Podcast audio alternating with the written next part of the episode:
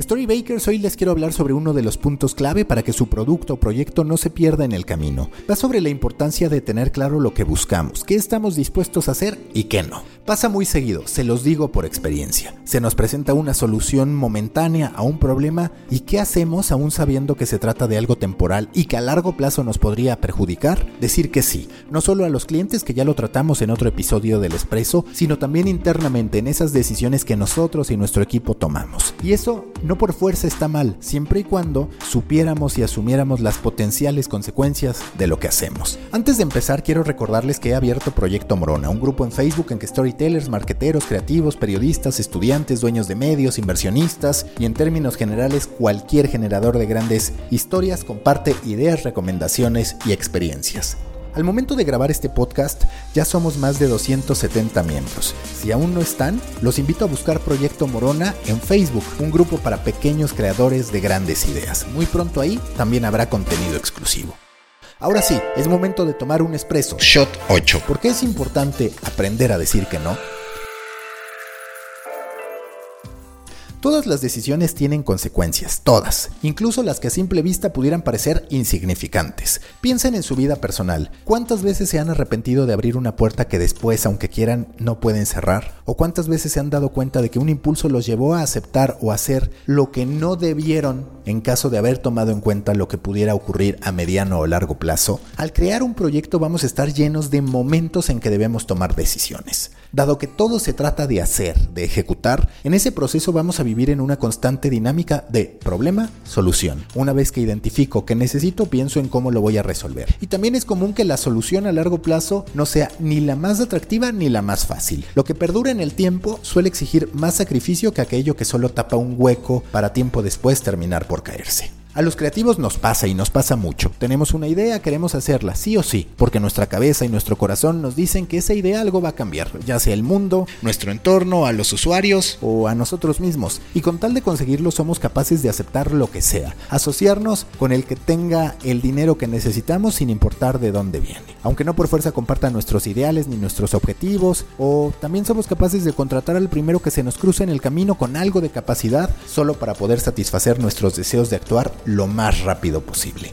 Los creativos vivimos con prisa, queremos que nuestros proyectos ocurran y que salgan a la luz. Pensamos que ir a paso lento es correr el riesgo de que alguien más se nos adelante. Pero sépanlo, es más factible que nuestro proyecto se vaya al fucking carajo si tomamos decisiones precipitadas que si pensamos en que a alguien se le va a ocurrir nuestra idea con un aterrizaje semejante, con un paralelismo en tiempo y con la misma audiencia como objetivo. El éxito a veces está en el sufrimiento. Hay que aprender a pasar hambre, a tener calma y a amar el proceso, que es en lo que insisten la gran mayoría de personas que han logrado hacer algo trascendente con su vida. No hay nada más peligroso que la urgencia, porque así como es en ese estado de crisis en el que podemos detonar nuestra creatividad y recorrer caminos que nunca antes nos hubiéramos imaginado, es posible que terminemos tomando decisiones que perjudiquen nuestro crecimiento a nivel profesional, intelectual y personal en el mediano y en el largo plazo.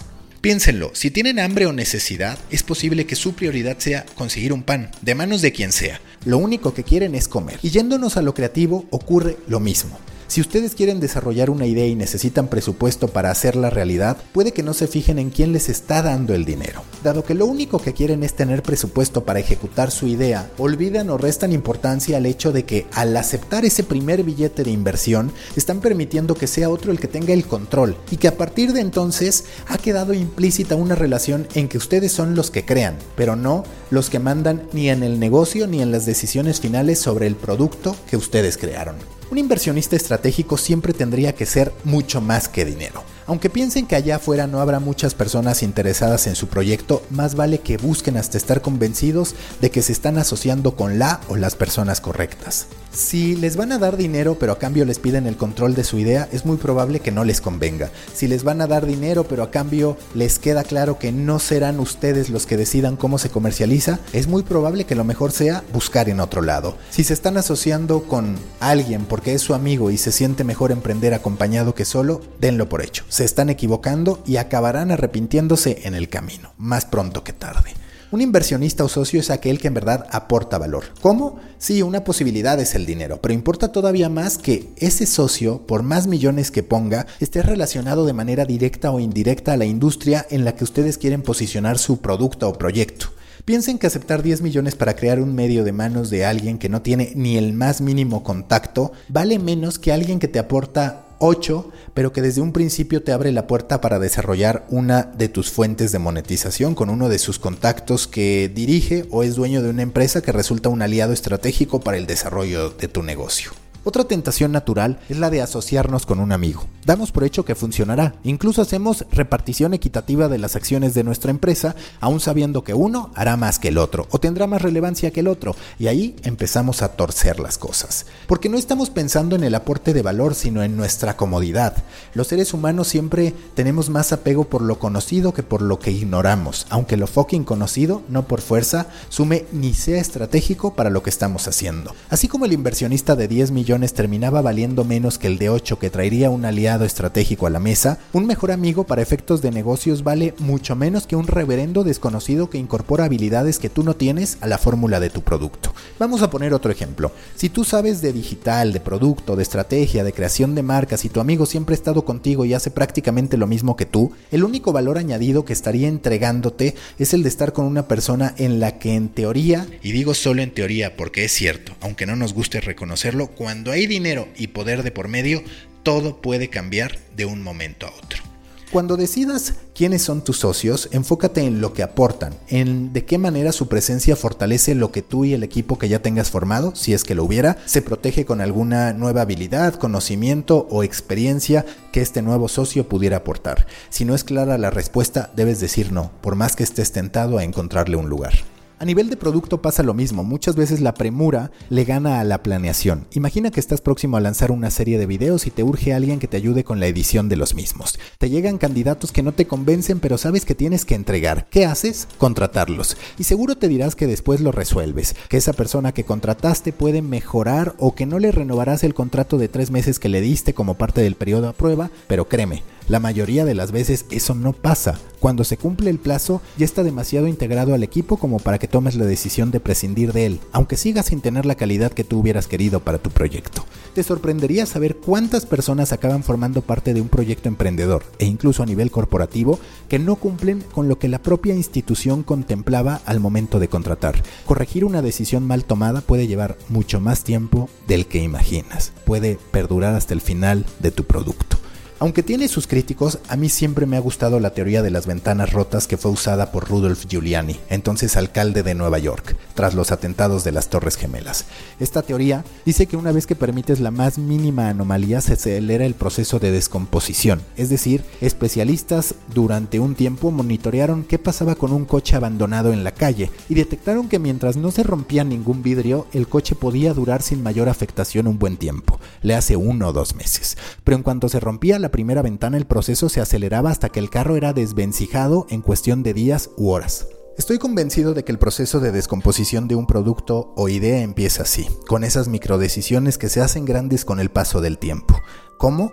Permitiendo que tu equipo se contamine con gente que no representa fielmente el mensaje que quieres transmitir con tu marca. ¿Cómo? Permitiendo que el equipo de ventas pase por encima del de producto con tal de vender, aunque sea a bajo precio y sin pensar en la experiencia del usuario. ¿Cómo? Permitiendo que la burocracia y no la filosofía única que tú quieres para tu producto sea la que domine el día a día de tus oficinas. ¿Cómo? Delegando de más, porque así como existen muchas ventajas en empezar a entregar responsabilidades que en un principio tú asumías, también suele pasar que ese deslinde de responsabilidades termine representando un perjuicio al respeto a la marca que tanto has luchado por defender. Más vale esperar a dar un gran salto que pensar que una solución momentánea nos va a servir para construir. Un buen proyecto no acepta poner curitas donde se necesitan verdaderas soluciones. El no, se los he dicho, puede ser más valioso que el sí. Y atención, el no jamás debe ser visto como un estancamiento, como un cierre ante potenciales nuevas ideas. El no debe ser visto como ese gran filtro de calidad que solo se abre cuando se encuentran